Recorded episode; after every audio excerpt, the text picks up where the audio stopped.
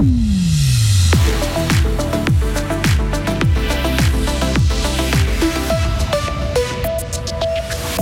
Les métiers de la construction essayent de faire une place aux filles. C'est aussi le but de la journée Futur en tout genre qui a eu lieu hier. Lors de la prochaine session, les parlementaires à Berne devront non seulement élire deux conseillers fédéraux, mais aussi valider le budget 2023. Grève en série, il ne fallait pas trop compter sur le métro hier, que ce soit à Paris ou à Londres. Et puis de la grisaille ce matin, du soleil cet après-midi, maximum 14 degrés. Le week-end s'annonce en partie ensoleillé. Nous sommes vendredi 11 novembre 2022. Bonjour Isabelle Taylor. Bonjour tout le monde.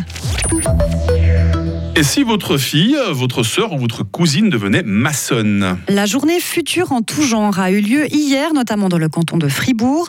L'occasion pour les écoliers et écolières âgés d'une dizaine d'années de découvrir des métiers que l'on considère parfois encore comme très féminins ou masculin. C'est le cas de certaines professions du bâtiment, Sarah Camporini. Il suffit de regarder sur les chantiers, pas une femme à l'horizon. Un constat que fait Pierre-André Bucher, responsable de la formation pour la Fédération fribourgeoise des entrepreneurs.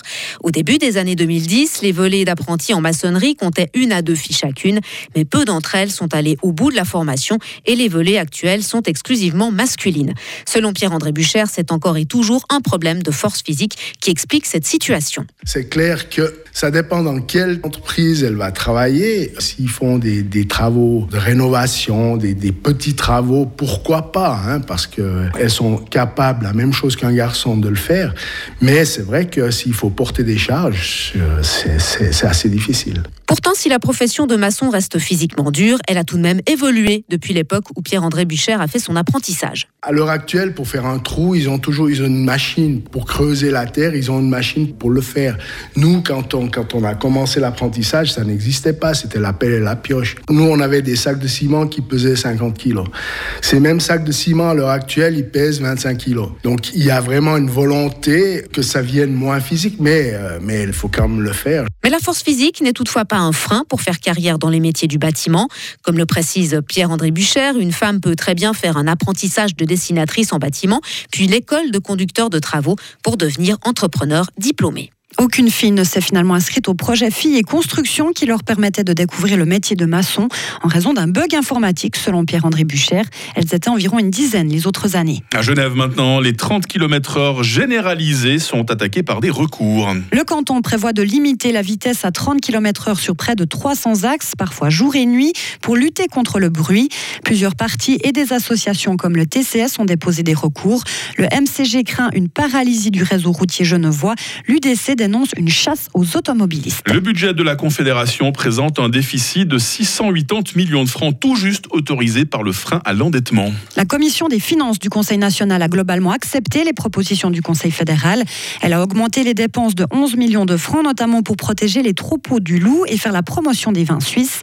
Le conseiller national vert fribourgeois Gérard André, membre de la commission des finances, souhaiterait que le Parlement prenne plus en compte l'avis de cette commission pour prendre ses décisions. Quand le Parlement, dans les commissions, décide quoi que ce soit comme euh, objet qui est conséquent euh, de manière financière, on n'est pas consulté. Et puis là, la commission souhaite euh, être impliquée. Dans la cible de la commission, l'augmentation des moyens mis à disposition de l'armée. C'est des montants conséquents. L'armée, c'est pas le seul poste. Il y, a, il y, a, plusieurs objets qui vont coûter.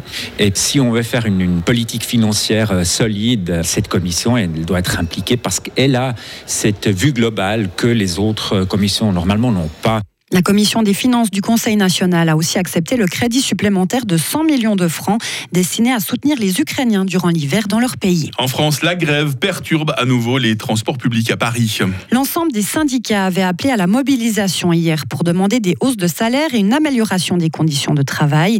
Le pire a été évité dans la matinée en Ile-de-France où beaucoup de salariés avaient visiblement suivi les recommandations de faire du télétravail.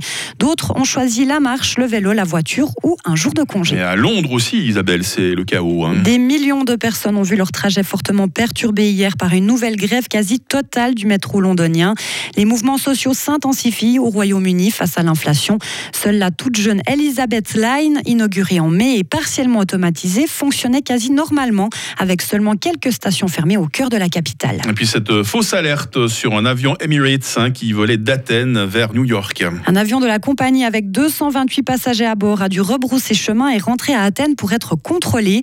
La police grecque avait reçu l'information qu'une personne suspecte se trouvait à bord. L'avion a alors dû rentrer accompagné de deux avions de combat F-16. L'appareil devrait pouvoir repartir aujourd'hui à destination de New York. Ah, Dites-moi, Isabelle, c'est la croix et la bannière pour se déplacer aujourd'hui. Hein. Oui, ça doit. Le, le métro en grève, les avions qui doivent faire demi-tour. Euh, faut pas s'étonner doit. après si tout le monde prend sa voiture. Hein. Oui, ou si on reste euh, finalement chez soi. Voilà, c'est hein. aussi une possibilité. Bah, heureusement que vous vous êtes déplacé quand même dans les studios. hein. Les, Oui, mais les, euh, les moyens techniques nous auraient permis de faire de la radio à distance avec vous, Isabelle, mais c'est tellement plus sympa de vous avoir en face. hein. à 4 h du matin, il n'y a pas trop de problème pour se déplacer. Ça, c'est le grand avantage. Et vous revenez à 7h30. Retrouvez toute l'info sur frappe et frappe.ch.